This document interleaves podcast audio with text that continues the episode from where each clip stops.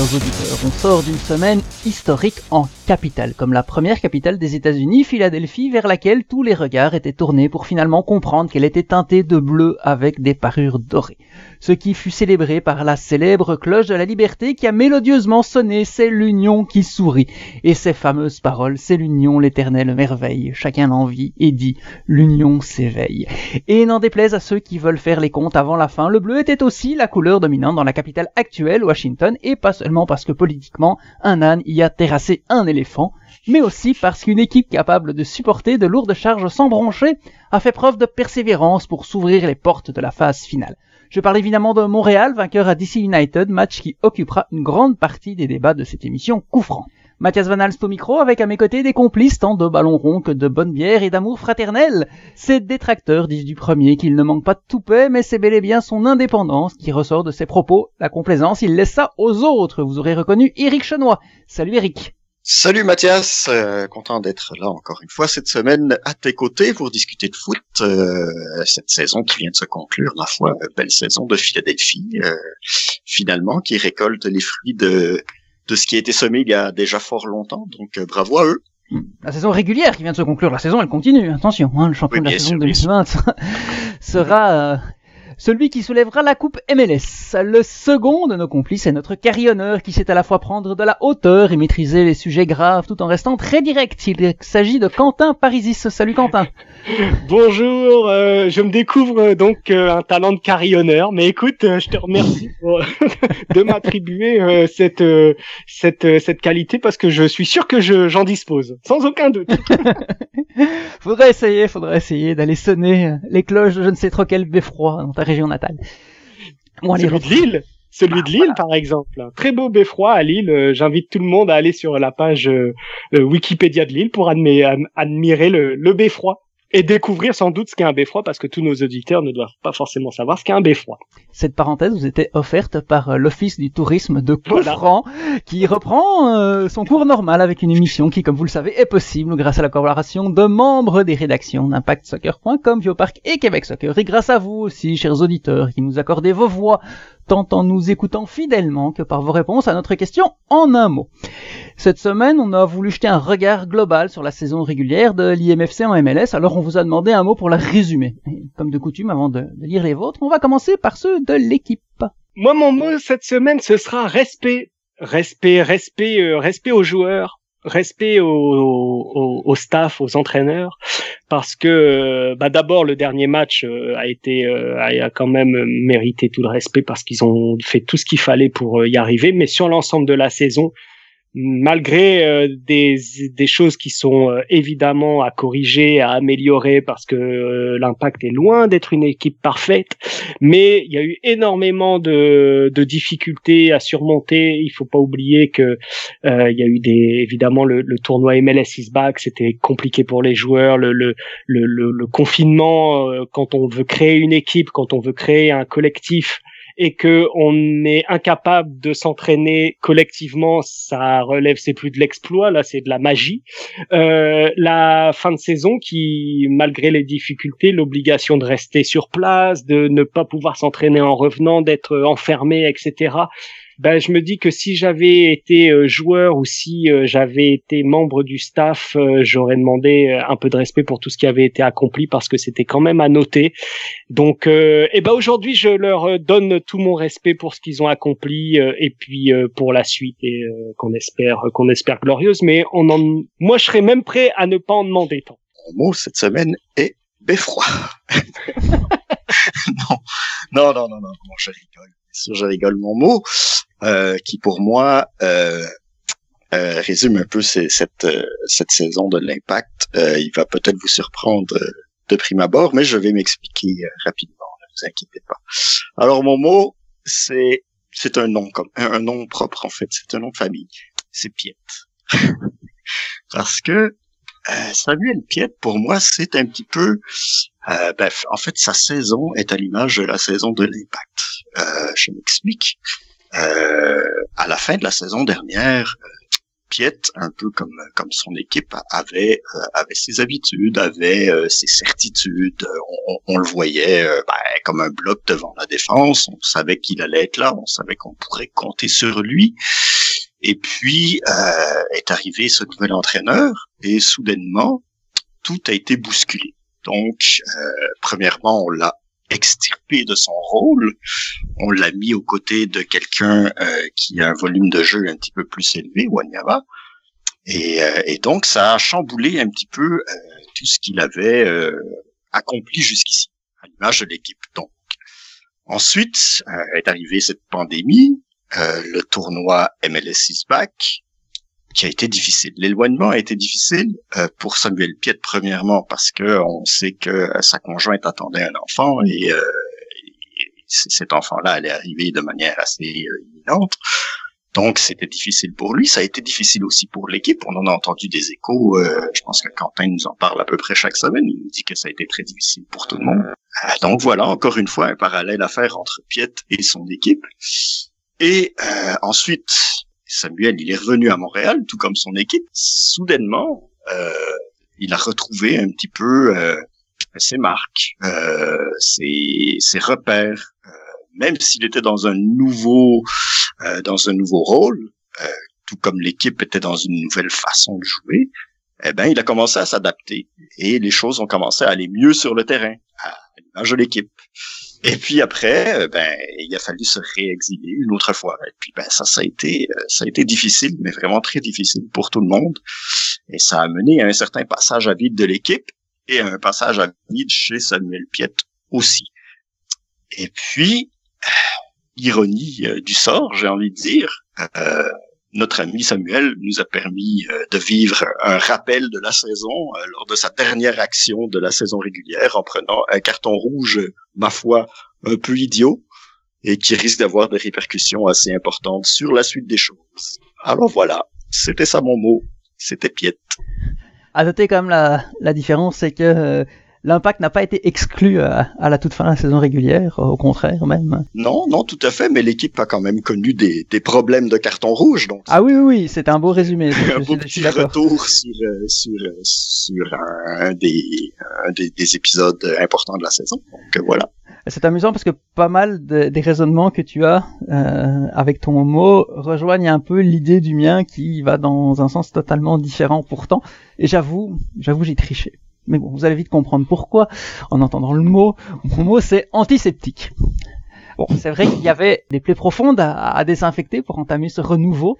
Il y a d'ailleurs eu certains signes assez intéressants et plus discrets de, ce renouveau. On n'a pas beaucoup parlé, comme le numéro 12 attribué à Kiza, ou Gilmore, euh, Kevin Gilmore, qui a dit que pour la première fois au club il y avait un plan. Ça aussi, euh, c'était quand même une grosse déclaration qui a fait couler peu d'encre pourtant.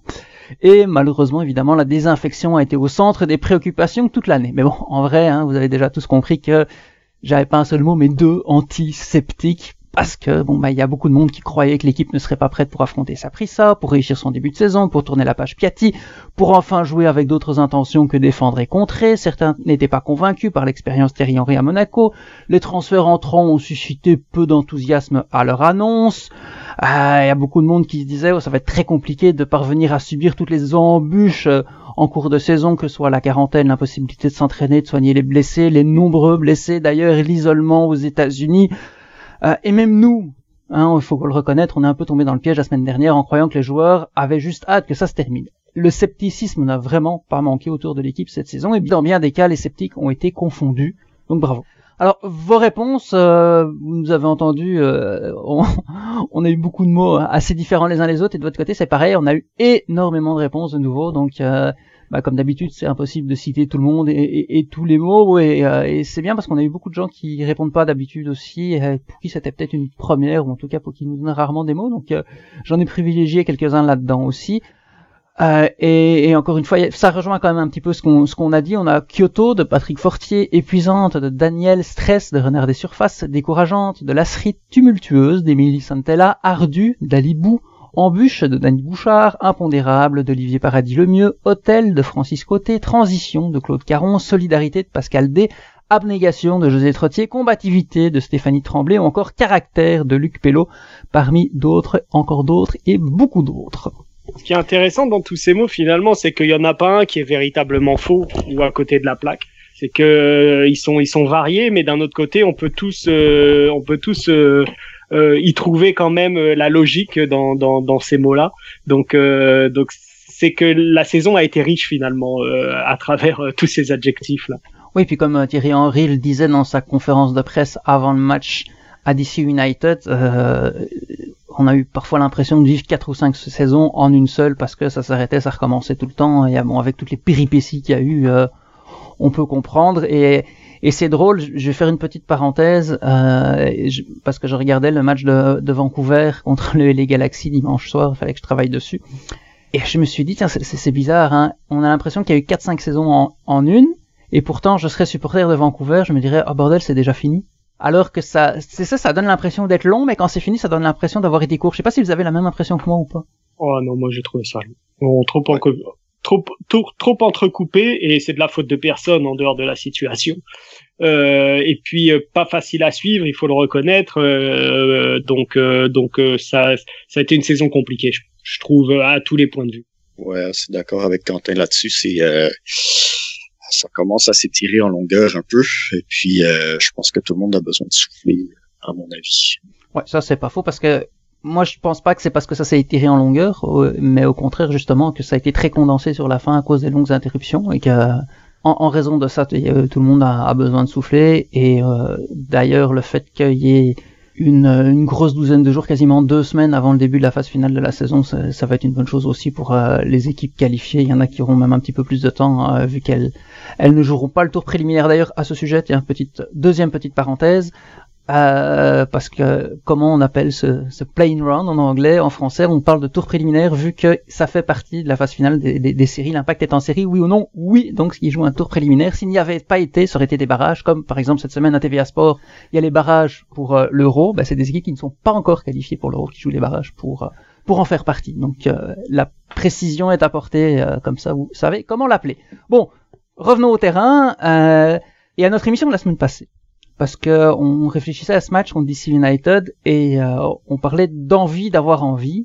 Et cette envie clairement elle était là. Et euh, tout à l'heure dans mon mot je disais que l'équipe nous avait fait mentir. En tout cas je trouve moi que euh, on, avait l'impression. Et puis en, nous écoutant je pense que les auditeurs ont, eu la même que de notre côté ici à Coufrance on disait bon bah ils sont à bout de souffle. Puis ils y arrivent plus. Et c'était c'était pas du tout mais vraiment pas du tout ça sur le terrain de la capitale américaine absolument d'accord. Et ce qui était intéressant, ce qui a, ce qui a rendu le match agréable euh, aussi, c'est que DC euh, avait aussi le couteau entre les dents parce qu'ils ont fait un, début de match euh, quand même vraiment sur un gros rythme avec avec du pressing, etc. C'était Montréal était un peu étouffé quand même en première mi-temps et, il a fallu quelques temps pour que Montréal quand même s'ajuste à, cette équipe de, Washington. Mais c'est sûr qu'au niveau de l'envie, on moi j'ai été j'ai été surpris et euh, mais surpris dans le bon sens dans le sens où j'ai absolument, je suis absolument d'accord avec toi, Mathias. Et la semaine dernière, ça c'est bien entendu, on, on, était, on était peu confiants et moi le premier.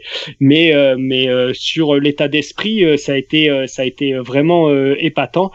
Peut-être qu'il s'est passé quelque chose lors de la fameuse discussion à la suite du match de la semaine dernière dans, dans, dans les têtes montréalaises. Peut-être pas. On, ça, c'est, on, ça restera sans doute dans le secret du vestiaire. Puis c'est très bien comme ça aussi. Il y a des, il y a des, il y a des choses qui n'ont pas forcément à sortir euh, publiquement pour que les résultats se fassent sentir derrière.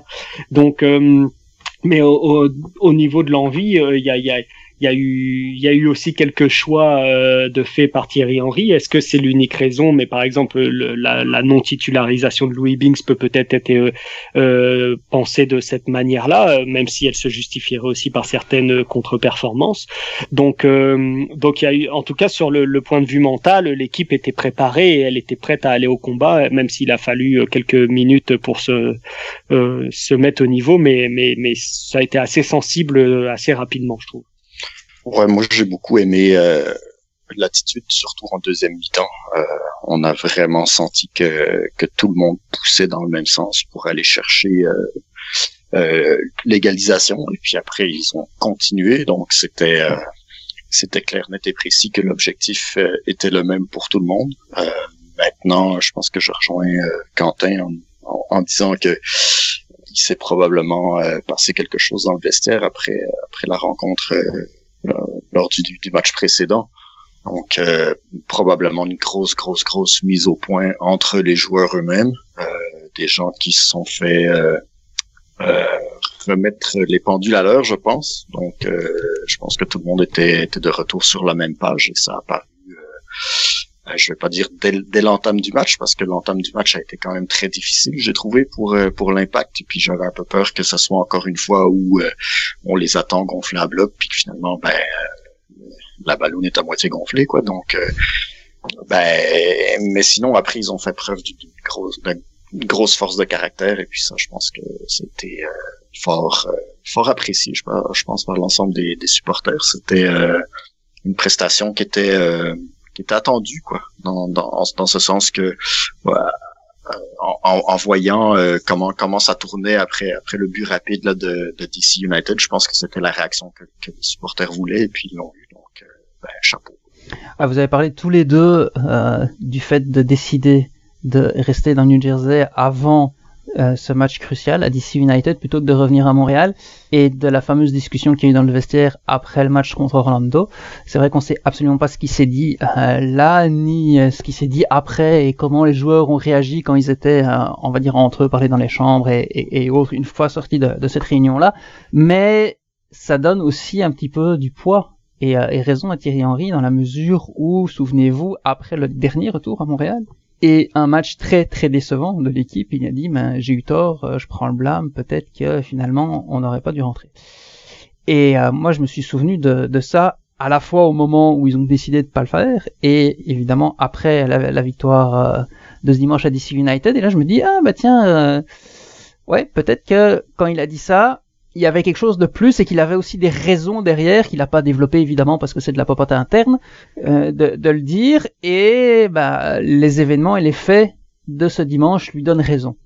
Et l'autre chose à laquelle je veux réagir, c'est un petit peu euh, ce dont tu as parlé, Eric, c'est le début de match et surtout euh, le côté mental parce qu'il y a eu à mes yeux plusieurs tournants dans, dans ce match-là entre deux équipes qui sont quand même fragiles mentalement à plusieurs égards. DC United, c'est vrai qu'ils étaient dans un élan où ils ont perdu à, New England leur dernier match, mais euh, ça avait quand même été pas si mal que ça.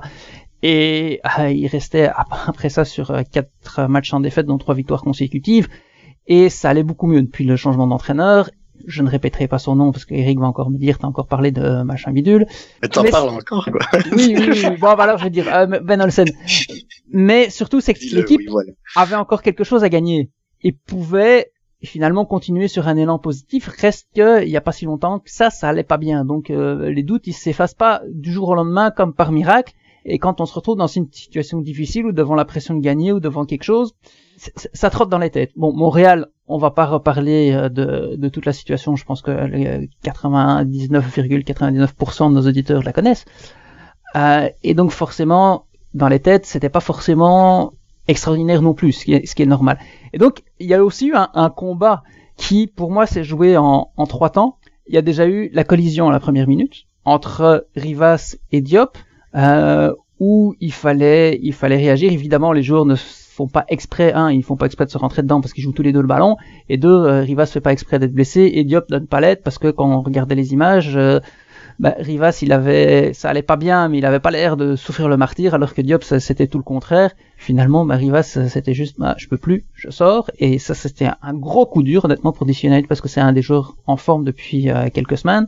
Et, et, Diop, finalement, il a tenu le coup, et en plus, il a eu, je dirais que la grosse occasion et le but annulé euh, coup sur coup, c'était bien parce qu'il a pu se tester sur des situations difficiles au lieu, de se demander pendant 15-20 minutes ah, comment ça va? Aller. Euh, là, directement, bah, il a été replongé dans le bain et euh, on, a vu qu'il il doutait pas. Il y a eu le but de DC United qui, pour moi, est aussi un tournant du match dans la mesure où, comme vous l'avez dit tous les deux, euh, DC United a eu un début de match tonitruant.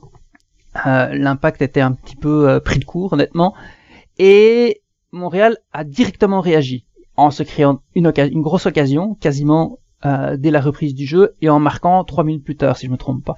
Euh, et après son but, Montréal a encore eu une grosse occasion. Donc ça, ça veut dire que oh, on n'est pas assommé, on réagit et on le montre. Ça c'est intéressant. Alors que DC United, ils se sont dit bon ben on a fait le plus difficile, on, on, on, on a senti directement qu'ils se sont dit ah on va on saura peut-être pas continuer comme ça, on verra bien. DC United a repris l'avantage et troisième tournant du match, le début de deuxième mi-temps, où DC United avait de nouveau l'ascendant. Là, on sent aussi une énorme différence avec l'époque de Ben Olsen parce que les débuts de match et les débuts de mi-temps, c'était très difficile. Alors, je sais pas si c'est parce que ce qu'ils disaient au vestiaire donnait mal à la tête aux joueurs et qu'ils avaient du mal à commencer, mais là, en tout cas, euh, c'était pas du tout ça. Et DC United cherchait le chaos. Ils ont failli le trouver d'ailleurs et, faire 3-1. Là, ça aurait été très très compliqué. Puis à un moment donné, ils ont levé le pied. Ils se sont dit bon, bah finalement, 2-1, euh, c'est bon, ça suffit. Montréal, en plus, à ce moment-là, cherchait son deuxième souffle, mais c'était pas fini et Montréal n'a pas abandonné. Et là, à ce moment-là, ben, le match a penché dans l'autre sens. Et donc, les, moments où la fragilité mentale peut faire mal à une des deux équipes, DC United a perdu ce combat à plusieurs reprises contre Montréal. Et donc là, de nouveau, il faut féliciter, euh, féliciter l'impact parce que je pense que les deux équipes, même s'il y en a une qui était en forme et l'autre en méforme, étaient au même niveau mental. Et, euh, et ça, c'est bien. Euh, là aussi, je, voulais insister là-dessus. Il y a un élément qu'il faut aussi souligner sur sur sur le rôle finalement du staff. Tu l'as évoqué, Mathias, mais mais il y a eu des choix, il y a eu des choix importants faits par Thierry Henry avant avant avant cette rencontre. On a parlé de Binks, mais il faut aussi parler de Jackson Hamel qui en soi était un pari euh, un pari à prendre parce que évidemment Jackson a très peu joué. Le peu où il a joué, il n'a pas toujours donné satisfaction. Il est c'est arrivé qu'il ait qu'il ait fait des entrées intéressantes, mais bon, ça restait une saison encore compliquée pour pour Jackson. Et le fait de, de le titulariser dans un match quand même couperé, c'était c'était c'était quand même un, un bah, ce qui peut être apparenté à un coup de dé, mais euh, mais euh, manifestement Thierry Henry avait parfaitement conscience de de, de, de l'apport de Jackson Hamel sur ce match. Et euh, s'il a pas tout bien fait, il a quand même euh, eu fait des choses très intéressantes. Il aurait pu obtenir un penalty. Alors est-ce qu'il y avait faute ou pas faute? Ça, euh, l'arbitre a déterminé qu'il y avait qu'il y avait pas faute, donc on va pas épiloguer là-dessus. Mais ça restait quand même une situation que s'est procurée Jackson Hamel qui a été intéressante. Donc il y a eu des il y a eu quand même des, des paris, il y a eu des risques de prix et, et finalement ces, ces risques ont été payants. ça aurait pu ne pas être le cas, mais, mais dans ce cas-ci, euh, ça a été heureux, heureux pour Montréal et il faut quand même le souligner aussi dans, dans, dans ce match. Ouais, D'ailleurs, euh, tant qu'on est à Jackson Hamel, c'était le sujet suivant, donc restons-y. Qu'est-ce que vous avez pensé de, de sa prestation? Bah, Prestation correcte, euh, sans, sans plus. Euh, je sais pas, j'ai pas, j'ai pas trouvé euh, transcendant, mais je pense qu'il amenait quelque chose d'intéressant quand même pour pour activer un petit peu la zone aux abords de la surface et tout ça. Donc, il était souvent euh, disponible. Donc, euh, ça a pu aider un petit peu à fluidifier euh, l'attaque montréalaise. Mais sinon, j'ai pas, je l'ai pas, il, m'a pas sauté aux yeux. Quoi.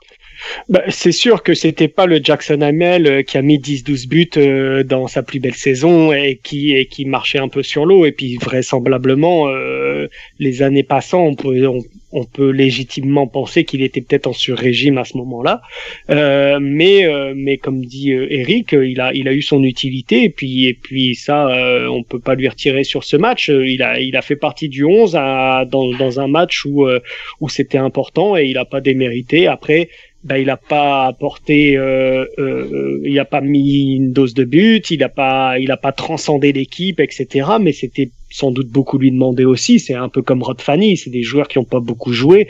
Bon, Fanny en plus, il y a le poids des, des années quand même, qui s'est fait un petit peu sentir euh, par moment. Mais euh, mais on peut pas non plus demander à Jackson Hamel de jouer un match sur 10 et puis de, de, de mettre des triplés. Donc ça c'est ça c'est sûr qu'il fallait pas s'attendre non plus à des à des miracles. Et puis je suis pas certain qu'il soit totalement en mesure de les fournir même en même en jouant euh, tout le temps. Donc euh, donc il a fait quand même son travail il a eu son utilité et il a, et il a fait un match tout à fait honnête euh, à défaut d'être décisif parce que ça il l'a pas été il suffit de regarder les statistiques etc il a pas marqué etc mais ça a été un joueur utile.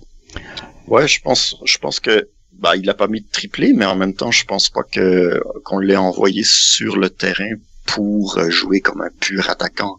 Mm-hmm. Je pense euh, de, de, ce qu'on a pu voir, en fait, il avait un rôle qui était beaucoup plus axé sur la construction, sur la euh, sur l'animation offensive, quoi, finalement. Donc, se rendre disponible pour combiner aux abords de la surface. Puis c'est un rôle qui qui lui va quand même assez bien. C'est tout cas de, ce qu'on a vu. maintenant, ben, est-ce que est-ce que c'est assez pour revenir l'année prochaine ou faire partie des plans à, moyen et long terme? Ça, c'est une autre question. Mais bon, sur ce match-là, comme je disais, il n'a pas été, il pas été transcendant, mais il a, comme tu dis, il a, eu son utilité. C'était, c'était quand même bien, quoi.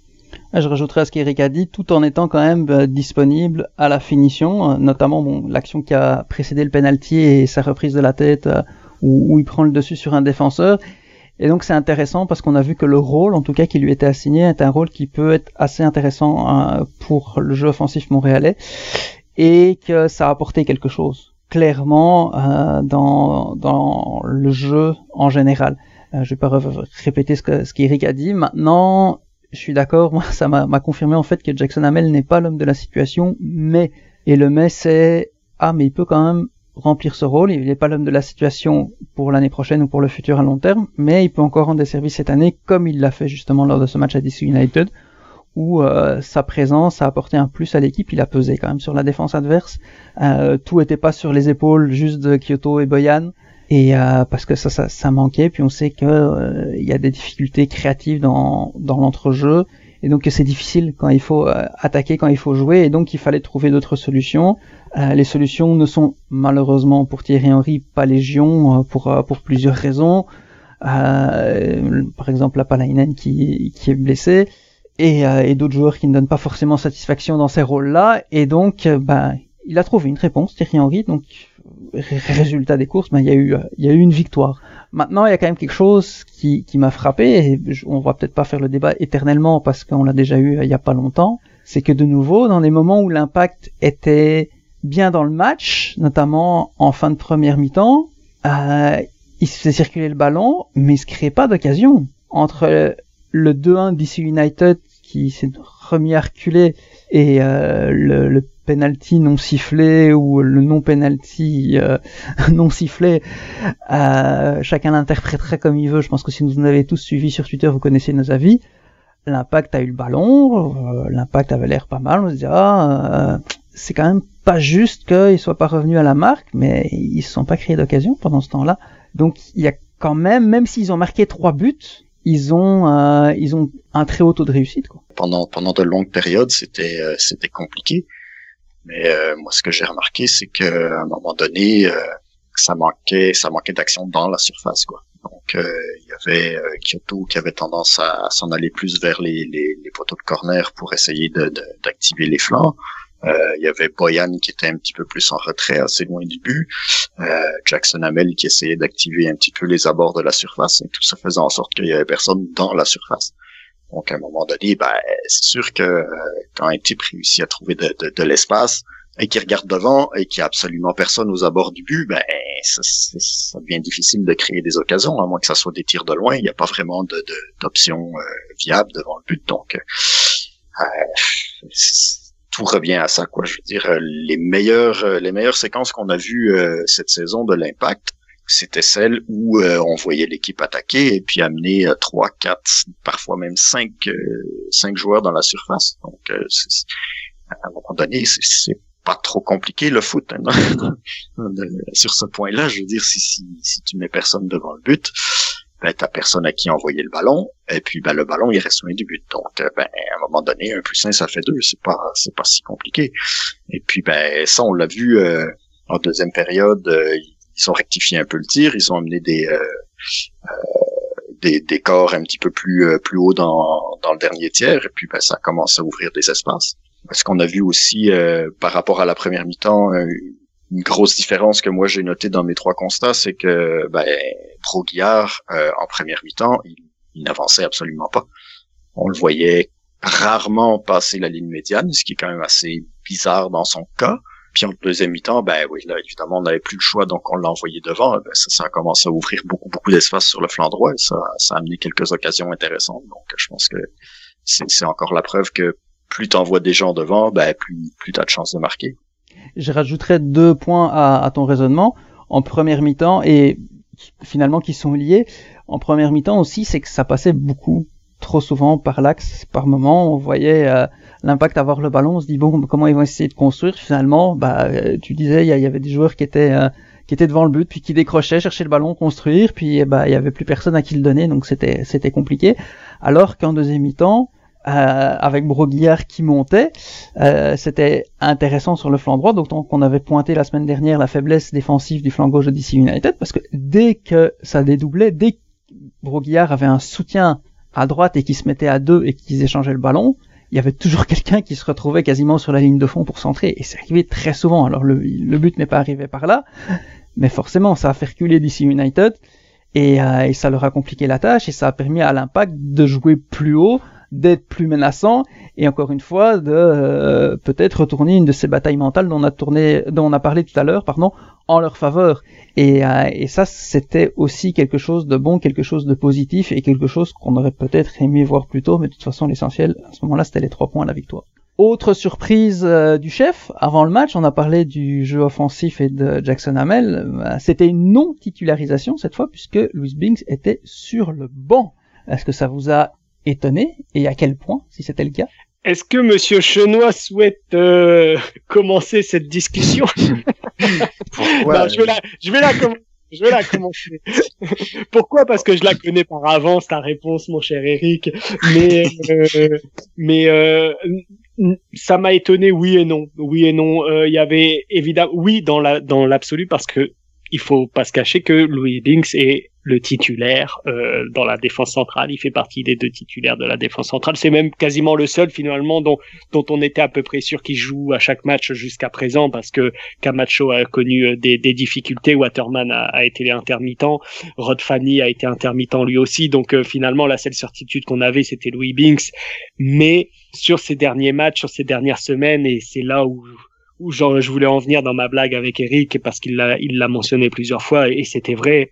Louis Binks euh, connaît des difficultés, des difficultés qui à mon sens sont quand même logiques, outre le, le contexte etc qui joue, mais euh, sur ses performances il y a aussi son âge, son expérience. euh, en fait, il a déjà été bien au-delà de ce qu'on pouvait attendre d'un jeune joueur de 18-19 ans euh, à son poste. Donc euh, donc c'est pas tant ça, mais c'est juste une logique d'abord de performance euh, par rapport à, ce qu'il montrait et sur l'état d'esprit. On, on a parlé évidemment de la nécessité d'avoir un, un état d'esprit positif, conquérant, etc.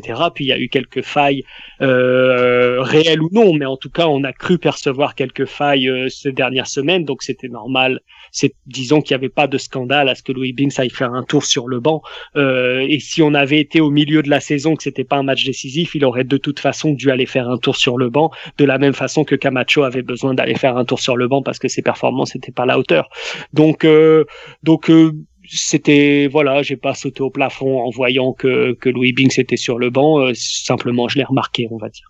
Ouais, pas euh, moyennement surpris, on va dire, euh, de mon côté. Euh, c'est sûr que Binks, euh, pas dans le 11, ça faisait quand même un peu bizarre sur le coup.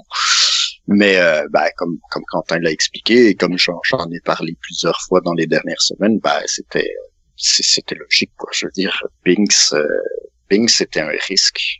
Euh, Binks est directement impliqué dans euh, dans les deux dernières défaites du, du club. Euh, Binks se fait critiquer par l'entraîneur à chaque fois. Euh, donc c'est pas c'est pas une surprise, c'est c'est pas un scandale comme disait Quentin non plus. Euh, euh, voilà quoi, je dirais à un moment donné, euh, t'essaies de mettre euh, les 11 meilleurs joueurs sur le terrain et puis euh, en ce moment euh, bah, en tout cas jusqu'à jusqu'à ce match-là, Binks était pas à mon avis était pas parmi les 11 meilleurs, donc euh, c'est pas c'est pas un scandale. Et, et euh, j'ai vu quelques débats apparaître justement sur ce sujet-là. Est-ce que c'est un message envoyé à Binks, etc. Moi, je l'ai pas du tout vu comme ça. Euh, pour moi, c'est simple. Je parle le message pour la saison prochaine. Qu'est-ce qu'on veut de lui, etc. Est-ce qu'on compte sur lui? Moi, je pense que c'était vraiment euh, quelque chose euh, sur ce match euh, à court terme, un, besoin de résultats, de performance, et que on a mis les joueurs qui pouvaient euh, obtenir ce résultat et fournir cette performance, et que et que Binks euh, ne n'en faisait pas partie euh, ce jour-ci. Et puis mais ça à mon avis ça va pas au-delà les débats et les analyses sur le potentiel euh, comment dire message sous-jacent de cette non titularisation à mon sens et pour le moment il se il s'est pas posé. Il y a des euh, habitudes qui ont la vie dure, hein, faut pas oublier ça non plus. Euh, je parle peut-être des réactions des supporters qui ont soit cette mentalité-là aussi, soit ont été tellement habitués à ce qu'à Montréal, on est des entraîneurs pendant longtemps punisseurs, c'est-à-dire que euh, un joueur qui n'est plus titulaire, c'est parce qu'il est puni et euh, il ne recevra à nouveau sa chance que quand quelqu'un d'autre fera une connerie. Euh, et évidemment, ça c'est fini. Tantôt, Quentin, tu parlais de Camacho, on, l'a bien vu, il a fait un tour sur le banc parce qu'à ce moment-là, ça allait pas trop bien. Et après, euh, il s'est retrouvé de nouveau sur le terrain et il donne satisfaction quand même depuis plusieurs semaines. Donc, je pense que Thierry Henry, il, est comme ça, puis finalement, il est conséquent. Ça fait quelques matchs qu'il dit, ah, on fait des erreurs, on fait des erreurs, et on comprend très bien. Voilà, il, la dernière fois, il l'a même nommé, mais les autres fois, on comprenait bien que c'était Binks euh, qui en était responsable. À un moment donné, ben, ça va pas bien. Euh, c'est pas pour ça que ton entraîneur ne croit plus en toi. Et c'est vrai que finalement, cette décision était peut-être inattendue, mais quand on l'a vue, elle n'avait rien d'illogique. Cela dit, la défense a de nouveau pêché euh, sur deux corners. Euh, Est-ce que c'est la défense dans son intégralité? Est-ce que le gardien aurait pu faire mieux? Ça, je pense qu'Eric pourra nous en parler aussi. Qu'est-ce qui se passe? Je sais que tous les deux, euh, avant le match, vous vouliez parler des phases arrêtées, donc allez-y. Ben, c'est... Je veux dire que tu te prennes un but euh, comme ça sur corner, bah ok, bon, il y a eu une erreur, on, se replace, on recommence, tu prennes sensiblement le même but dans la même mi-temps, à un moment donné, euh, je sais pas, je, je comprends pas, je, comprends pas trop ce qui se passe. Euh, les gens sont, sont au courant là que c'est gros devant, les, les types sont grands, le gars Pines, euh, il est gigantesque. Et puis euh, comment ça se fait que bah il se présente dans le au 6 mètres tout seul, personne y touche, et puis il se ramasse devant le, le, à peu près le, le plus petit défenseur qu'on a dans le lot. Donc euh, euh, c'est pas logique quoi. Il y a, il y a, il y a quelqu'un qui dort au gaz à chaque fois. En fait, ils sont plusieurs à dormir hein, sur, sur ces séquences-là. C'est pas possible autrement. Et puis d'un autre côté, t'as euh, Diop. Euh, euh, Diop, je sais pas à quel point il était embêté par sa blessure, donc ça peut ça peut jouer aussi. Donc je veux pas trop lui taper dessus. À un moment donné, si le ballon arrive à deux mètres de ta ligne et que tu sors pas, ben c'est sûr que tu te fais fusiller à tout coup. Quoi. Donc euh, entre entre ça et, et être une cible de, de, de tir à l'arc, ben il y a pas vraiment de différence quand tu vas la prendre en pleine poire à chaque fois quoi. Donc euh, ben, je sais pas, à un moment donné, euh, une, une, fois ok bon ben tu t'es raté ça va, mais la deuxième fois si si t'es pas là à essayer de jouer le, la balle aérienne, il y a un problème. Ce qui est fou sur le deuxième but en fait, c'est qu'il y a je, je sais pas combien il y a de maillots de l'impact autour de la caméra mais quand, quand on zoome un petit peu, euh, il est tout seul au, milieu d'une marée de Montréalais, en plus de Diop. Finalement, je sais pas si c'est ça qui s'est passé, je pense pas, mais euh, l'impression que ça donne, c'est que tout le monde attendait que quelqu'un d'autre fasse quelque chose, et finalement personne n'a rien fait. Ouais, ben c'est ça, ils sont tous passifs. Puis, ben, quand, quand, quand, tu défends comme ça sur un corner, ben forcément, ben, si les seuls qui jouent, c'est les adversaires, tu te, tu te les prends en pleine poire à chaque fois. Quoi. Mais euh, pour euh, compléter un peu tout ça, bah d'abord je suis d'accord sur la faille collective. Je crois que Camacho se fait bouffer aussi euh, sur justement sur le duel. Mais mais Diop Diop c'est une de ses faiblesses le, le, le jeu aérien. Plus d'une fois sur sur des sorties on on se regarde un petit peu euh, crispé sur les, sorties de Diop parce que il a a beaucoup de qualités, euh, mais euh, il, a à mon sens deux gros défauts, c'est que il, il, gagnerait à être un peu plus sobre, et ça tu l'as déjà souligné, Eric, et sur les sorties aériennes, bah il est pas il est il est pas toujours euh, impérial, c'est-à-dire qu'enfin il est pas il est pas toujours euh, égal euh, dans, dans, dans, le niveau qu'il qui donne parce que il lui arrive de quand même faire de très belles interventions, etc. Mais il se trouve quand même assez régulièrement ou en tout cas de temps en temps sur sur ses sorties aériennes et c'est et, et c'est sûr que sa responsabilité elle est quand même engagée sur les buts qui sont encaissés contre DC United. Alors c'est amusant, on parlait des phases arrêtées hein, plus généralement. Et euh, si on compare euh, les coups de pied arrêtés, coups francs et corner, euh, en fait Montréal n'a encaissé qu'un seul but sur coup franc.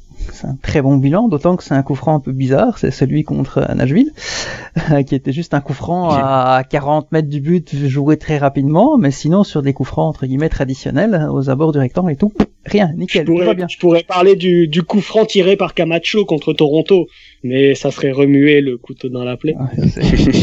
ça c'est ça c'est vicieux, ça. Très vicieux. Oh, c'était une petite boutade de fin d'année. Et en revanche, par contre, ouais, c'est ça sur corner, euh, c'est c'est beaucoup plus difficile, même si en fait c'est plus des matchs où ils passent complètement à travers sur corner, parce que Ouais, il y a, y a, New England, hein, on en reparlera, je pense, euh, dans l'émission de la semaine prochaine, qui sera forcément une préface euh, de, de, ce duel du tour préliminaire. Euh, il y a le match de ce dimanche contre DC United, mais sinon, cherchez-les les buts encaissés sur corner par l'impact, il y en a pas beaucoup, hein, il y en a peut-être deux. Donc c'est ça qui est, assez spécial, c'est vraiment un côté inégal. en général, ça va pas trop mal, puis il y a des moments où on sait pas trop ce qui se passe et il se rate complètement. Alors là après tout le monde dit ah attention les corners ces équipes là et tout, mais c'est pas euh, c'est pas une tendance lourde, c'est plus euh, des jours sans on va dire. Ah c'est lourd un peu quand même. Troisième euh, surprise du chef, hein, on a parlé des titulaires, mais il y a aussi un remplaçant que personne n'attendait. En fait, on se demandait même s'il allait être sur le banc, on se demandait même s'il allait jouer un jour en 2020 pour euh, l'IMFC. Mais c'est Mustapha Kiza qui a effectué ses débuts, des débuts euh, réussis, non Tout à fait réussis tout à fait réussi, très belle passe euh, en profondeur qui mène euh, au but de la victoire. Je veux dire, on, on peut difficilement rêver d'un d'une meilleure entrée euh, alors qu'on on connaît à peine les joueurs euh, qui sont désormais les coéquipiers. Donc donc c'était intéressant. Ça a ça a dynamisé aussi quand même le flanc. Il faut il faut le reconnaître. alors après, il n'a pas joué suffisamment longtemps pour qu'on puisse s'emballer complètement et puis voir un nouveau titulaire en puissance évidemment, mais euh, mais c'était quand même c'était c'était assez sympathique à voir. Euh, en tout cas, je lui ai trouvé beaucoup de tonus euh, à ce joueur. Kiza très très athlétique, j'ai trouvé qu'il apportait beaucoup beaucoup de, dynamisme sur le flanc. Donc il a des belles des belles dispositions techniques, beaucoup de beaucoup de rapidité, beaucoup de euh, de muscles, j'ai envie de dire, mais euh, encore là, il faut il faut le voir dans un autre contexte, dans un dans un match où il devra peut-être plus euh, plus défendre, parce que quand il est arrivé dans le match, c'était c'était c'était un moment où l'impact lançait tout devant et puis il y avait quand même beaucoup d'espace pour manœuvrer et tout, donc euh, bon, c'est c'est intéressant, c'est intéressant. On l'a vu aussi. On l'a vu, on l'a vu faire de très très bons centres. Malheureusement, encore une fois, il y avait personne à la réception. Donc ça, c'est quelque chose à, c'est peut-être une piste de, solution pour euh, pour l'avenir, pour euh, pour notre ami Olivier Renard, peut-être euh, coupler ces qualités-là à un attaquant qui, qui est fort de la tête dans la surface, ça pourrait peut-être être intéressant. Mais sinon, ben, l'échantillon est un petit peu restreint. on parle d'une vingtaine de minutes, 20-25 minutes. Donc, faut pas, faut pas s'emballer non plus, quoi. Mais ce qui est intéressant, euh, c'est qu'il arrive quand même à un moment euh, charnière qu'ils a pour cette fin de saison. Ça peut, ça peut d'abord apporter euh, un peu de sang frais dans un effectif où il y a eu peu de mouvement. Ensuite, il arrive à une position où il y avait quand même une place à prendre parce que je fais pas partie de ceux qui tapent systématiquement sur la tête de Corrales, mais par contre, j'en fais pas non plus un joueur d'immense talent. Donc, je veux dire, il y avait quand même une place à prendre dans ce secteur de, de, de l'équipe. Donc ça, c'est quand même, euh, c'est quand même un peu plus que simplement symbolique cette arrivée euh, de Kiza. Il, il a quand même quelque chose à apporter dans, dans, dans le collectif, dans le, dans même dans le jeu et dans l'animation, euh, notamment offensive. Après, évidemment, comme disait Eric, euh, défensivement, il va falloir voir ce que ça donne, mais ça peut être un, un, un élément important pour pour la suite. évidemment, on sait pas, ça peut ça peut être qu'un seul match hein, la suite, mais si jamais l'impact devait créer euh, des surprises, euh, Kiza pourrait quand même euh, faire partie de la de, l'équation dans, dans cette fin de saison. Ouais, on va voir après justement le temps entre le match à, à United et celui à New England lors du tour préliminaire, si ça va permettre à Kiza d'être un peu plus en forme de match, parce que ça fait longtemps qu'il n'a pas joué et c'était quand même assez assez chargé ces dernières semaines. Thierry Henry parlait de voyage à Toronto en voiture, aller-retour, puis après de voyage en voiture jusque dans le New Jersey, donc c'est pas, euh, disons que c'est pas ce qu'il y a de plus reposant non plus, euh, et c'est pas, tu t'entraînes pas pendant ce temps-là évidemment. Et euh, on va voir si combien de minutes en fait il va avoir dans les jambes. Mais ce que j'ai trouvé intéressant de Kiza, en plus de tout ce que vous avez souligné, notamment ses centres, c'est son côté polyvalent parce qu'il est entré dans le match, faut se souvenir, au poste de milieu gauche puisque Corrales était encore là, puis après Corrales a été remplacé, et l'impact est passé à trois défenseurs centraux, et à ce moment-là, il faisait tout le flanc à lui tout seul. Alors on ne sait pas encore s'il peut jouer aussi arrière-gauche dans un système avec deux défenseurs centraux, ça le temps nous le dira.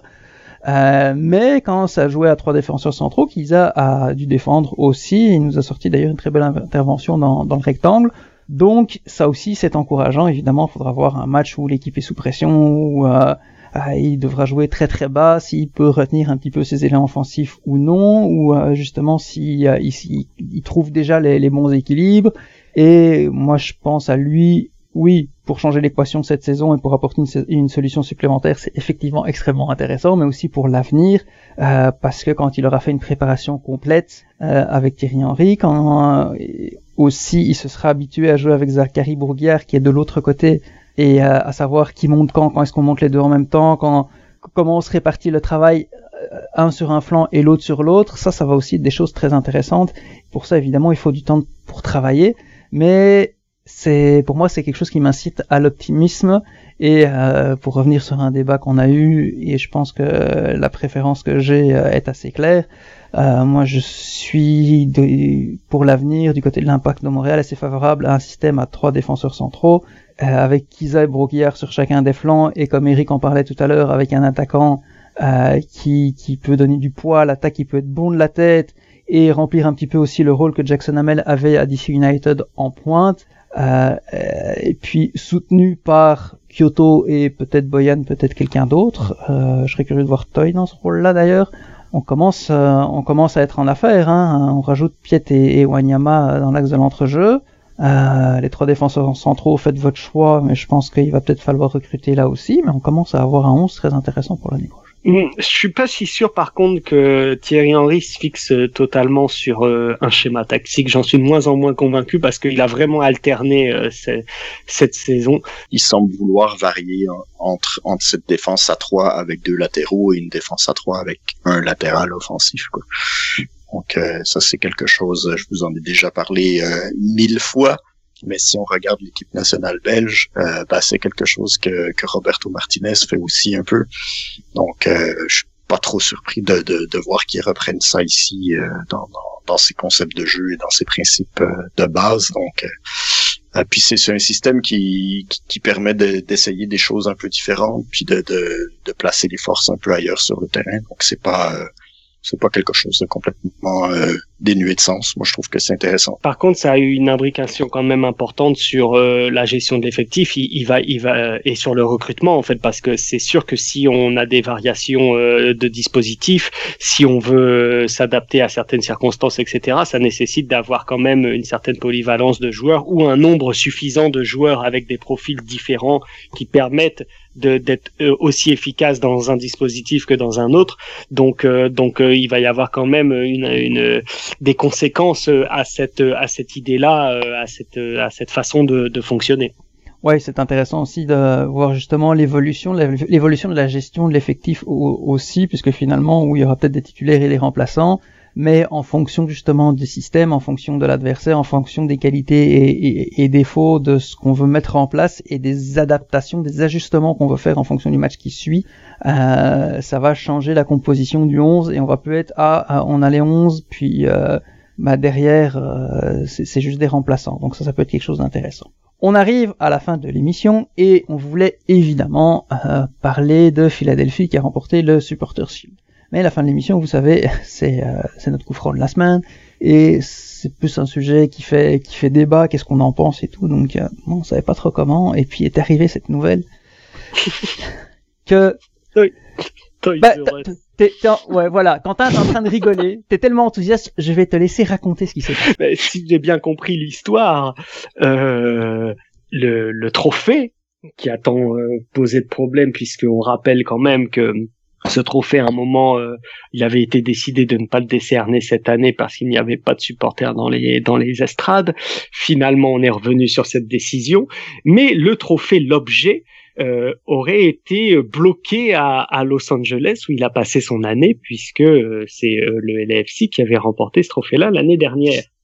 À Philadelphie, étant donné qu'ils ont gagné cette, cette, cette année le donc supporter shield, c'est-à-dire ils sont champions de la saison régulière, on espérait donc brandir un trophée qui n'est qui était donc bloqué à, combien on peut estimer la, la, la, la, distance entre Philadelphie et Los Angeles? On est bien à 4500 kilomètres là, euh, à peu près. Je suis pas expert, mais tout de même. Donc, si j'ai bien compris, on est allé acheter un bouclier de, c'est quoi, Captain America, et puis on a collé le une, espèce de, de, de, de, comment dire de bah, un autocollant qui représentait le supporter shield pour l'offrir aux joueurs à la fin du match. C'était un bouclier réel euh, qui faisait partie d'un costume de capitaine américain d'un collectionneur, je pense, de la région de, de, Philadelphie. On salue. oui, voilà. Donc voilà, c'était ça histoire. Donc, un faux, un faux, faux vrai trophée, on va dire. Et donc, les photos pour le premier, euh, finalement, trophée de Philadelphie en MLS, c'est donc un, c'est comme un peu les maillots réplica, quoi. Vous voyez, c'est un trophée réplica. C'est-à-dire que c'est un, c'est un, c'est un, un, trophée de, de, de, Captain America sur lequel on a collé un autocollant. Euh, et les photos, c'est quand même assez, c'est quand même assez stupéfiant cette histoire parce que sur les photos, ça se voit que le trophée, il est un peu suspect. Je sais pas ce que vous en pensez. Oui, oui, oui, oui, oui. Surtout quand on connaît le trophée, quoi mais, mais, vraiment le trophée, il est vraiment suspect. Euh, bah, c'est pas compliqué les, les, auditeurs qui ont pas vu euh, qui ont pas vu ça vraiment allez-y parce que vous allez vous faire votre opinion euh, vous-même puis vous allez. En fait, c'est drôle parce que avant d'avoir vu cette euh, cette euh, cette information circuler euh, sur les réseaux sociaux, j'avais vu les, les, les images de Philadelphie et je m'étais dit tiens il est quand même bizarre leur il est quand même bizarre leur leur, leur truc là le, capitaine c'est sûr il est content puis il y a, y a bien les cotillons etc partout. Mais le on voyait on voyait qu'il y avait un problème hein, c'est c'était un peu comme ben, une contrefaçon en fait. C'était une contrefaçon finalement. Et et donc voilà malheureusement pour Philadelphie Philadelphie les, les, les, images euh, qui illustreront la belle histoire de cette saison euh, quand même pour eux parce qu'il faut souligner la performance. Ben ce sera avec ce sera avec ce avec cette cette copie cette copie pas très conforme quoi. Ah, de toute façon vu qu'il y a il y a personne dans le stade ils peuvent refaire un, un, faux soulèvement de trophée avec le trophée en bonne et due forme et reprendre des photos euh, personne n'y verra ce sera l'enthousiasme des joueurs qui sera factice parce qu'à un moment euh, hein, le... à, à moins à moins qu'ils gagnent la coupe MLS aussi qu'on leur remette les deux du même coup. Sait-on jamais. Là je pense qu'ils seront très enthousiastes cela dit, Quentin, ton coup franc alors, pleine lucarne, droit dans le mur ou autre chose? Ah, mais moi je suis positif, c'est un coup franc dans la lucarne. J'ai, en fait, j'ai quand même milité pour que euh, ce trophée soit remis euh, lors du, de, de, de, la discussion qu'on avait eue il y a quelques semaines au moment de, de justement euh, l'annonce qu'on ne remettrait pas ce trophée. Donc j'étais quand même content. Et puis je pense que les pour les joueurs de Philadelphie et pour le club et pour la ville et pour les supporters, c'était quand même important d'avoir cette image-là et cette communion-là. Et même, on l'a vu un peu à Montréal parce que même si, euh, même si euh, c'était pas au Stade Saputo, même si euh, il y avait pas, il y avait, il y avait peut-être pas la ferveur qu'il y aurait eu en temps normal, mais je pense que les gens étaient contents de, de, de de voir l'équipe se qualifier. Et donc je pense que les supporters de Philadelphie vraisemblablement étaient très heureux de de ce moment symbolique de voir leur capitaine et leur équipe soulever ce ce trophée même un peu bizarre. Euh, donc euh, donc je vois quand même la coupe à moitié pleine si je puis dire le bouclier à moitié plein. Et donc euh, et donc euh, ça, ça restera quand même un, un, coup franc dans la lucarne. Et merci aux collectionneurs d'avoir offert ce, ce bouclier et ce moment aux supporters, aux joueurs et au club de Philadelphie c'est le, le, fiasco total, hein, le Shield, cette année-là. Déjà, la décision stupide de pas le, de, de, de, de pas l'attribuer. Euh, décision avant, avant, parce que je, je veux quand même le, le, préciser pour ceux qui étaient pas au courant l'histoire, décision prise par le comité du Supporter Shield, qui est composé de supporters qui, dont un petit groupe avait pris la décision de pas le décerner et qui finalement s'est fait taper dessus par tellement de monde, dont d'autres membres du comité, qu'ils ont changé d'avis. Voilà, exactement. Donc déjà ça, c'était c'était un petit peu idiot. Euh, ensuite, euh, comment ils se sont justifiés de pas euh, de pas l'attribuer à la fin de la saison, ça c'était encore euh, c'était c'était rocambolesque aussi. comment est-ce possible que, que Philadelphie décide de faire un faux trophée, on va coller un autocollant en vinyle sur un vieux truc de merde? Comme Quentin le disait, c'est votre premier trophée. Euh, et là, vous allez avoir des belles photos avec un bouclier de Capitaine America. Euh, tout le monde, tout le monde va se foutre de, de, de, de votre gueule, mais pour des années à venir. De un et de deux, ça fait passer la ligue un petit peu, euh, tu sais. C'est c'est pas la ligue qui remet le trophée, hein. je euh. sais, je sais, exactement. Laisse-moi expliquer, Mathias. Je vais pas terminer. Je sais que tu travailles pour la MLS. Je le sais. Mais pour quelqu'un en Thaïlande, en Allemagne ou en Afrique du Sud, euh, ben, l'équipe qui soulève le trophée, euh, le Super, Supporter Shields, qu'est-ce qu'ils en ont à foutre de qui l'attribue Vrai. Vrai. Tout ce qui reste, c'est l'image. Il y avait, il y avait des, des drapeaux rouges à soulever, il y a personne qui les a soulevés, et puis ben voilà, ça a donné ça. Quoi. Pour moi, c'est, droit dans le mur, et puis et pire encore, quoi. Je veux dire, c'est un problème de, c'est un problème qui se situe au niveau des, relations publiques et tout ça, c'est, l'image de la ligue qui en souffre. Je sais pas. Moi, j'aurais, euh, appuyé sur le bouton de panique, et puis j'aurais dit à Philadelphie de se calmer un petit peu les, les ardeurs. Moi, je sais pas si tout le monde va foutre de la ligue pour, euh, plusieurs années. Euh, je- honnêtement, je, je pense pas. Mais mon coup franc, en fait, c'est un mélange des, deux vôtres. Il est d'abord droit dans le mur et finit en pleine lucarne. Et euh, évidemment de manière totalement inattendue. Hein. Je vais je vais citer des noms euh, des noms connus euh, par nos auditeurs. euh, excusez excusez de parler de Toronto, mais bon, euh, c'est les meilleurs exemples parce que bon à Montréal il n'y a pas forcément eu de, de grands tireurs de coups francs comme Jovinko et donc c'est un match que tu gagnes tranquille 3-0 puis il y a un magnifique coup franc en 10 minutes tu te dis oh on va mettre la cerise sur le gâteau tu le donnes à Jovinko qui le met 9 fois et demi sur 10 puis là on sait pas pourquoi il se plante complètement alors que euh, fait rien de mal. Il le tire droit dans le mur puis euh, tout le monde fait oh puis t'as Laurent Simon qui surgit de n'importe où et te bazarde une patate en pleine lucarne et finalement bah, tout le monde est content. Et, euh, et pour moi c'est un peu c'est un peu ça ce, ce moment là parce que euh, bah, je rejoins un peu Eric dans le sens où et, Quentin dans le sens où mais comment ça se fait que ce trophée n'était pas encore arrivé sur place euh, avant le match alors que c'était euh, ce qui était censé arriver et puis que bon il y a eu quand même du temps pour décider si on l'envoyait à Philadelphie ou, ou Toronto euh, et je rejoins Quentin dans, dans le sens où ben euh, c'était un moment finalement il y avait un trophée à soulever on a soulevé un trophée puis euh, oui, les photos sont ridicules. Oui, il y en a qui ça fait rire. Hein. Notamment, j'ai vu une photo de quelqu'un au milieu de, de la Red Bull Arena en train de soulever un, un trophée de Captain America. Mais ce genre de moment, finalement, entre guillemets, c'est pas important et ça va encore nous faire rire dans quelques années. Puis ça va faire partie du, folklore. Ça va faire partie des moments qui euh, qui restent éternels et qui sur le terrain sont de plus en plus rares à cause de, de la VAR notamment. Euh, mais je sais pas, moi je mets ça en parallèle, euh, peut-être pas avec la main de Dieu de Maradona, c'est peut-être un peu exagéré, mais avec l'histoire des lignes de terrain euh, au stade olympique. euh, Si vous lisez l'article d'Olivier Tremblay, bah oui, Montréal a eu ridicule, a eu l'air ridicule à ce moment-là, mais maintenant, bah ça fait une occasion pour faire un article génial. Euh, en plus, il y a eu euh, Olivier a interviewé Cathy Widam euh, qui, travaillait pour euh, ESPN ce jour-là, qui nous, raconte des anecdotes fabuleuses. Puis ça fait occasion ben, de, faire parler soi d'un et, ça, ça enrichit un, certain folklore euh, dont sur le moment même on se passerait bien, certes, mais qui euh, après bah, rentre dans l'histoire finalement et euh, ça, ça fait pas de mal. Voilà, on a commencé l'émission par parler de Philadelphie, on finit par parler de Philadelphie, la boucle est bouclée. Ah, et la semaine prochaine, bah, c'est certain, on parlera de, New England, l'adversaire de Montréal, et de ce match de tour préliminaire de la phase finale de la Coupe MLS 2020. Sur ce, ben, on vous souhaite euh, une euh, une bonne semaine euh, et puis si vous avez rien à faire, que vous êtes seul chez vous et que vous collez des autocollants sur des trucs, je vous, assure, c'est pas toujours facile. C'est pas toujours simple de le faire sans tâche et sans bulle. Alors, hein, félicitations à celui qui a collé l'autocollant. Tiens, voilà, c'est mon mot de la fin. Puis à la semaine prochaine. Salut. Salut.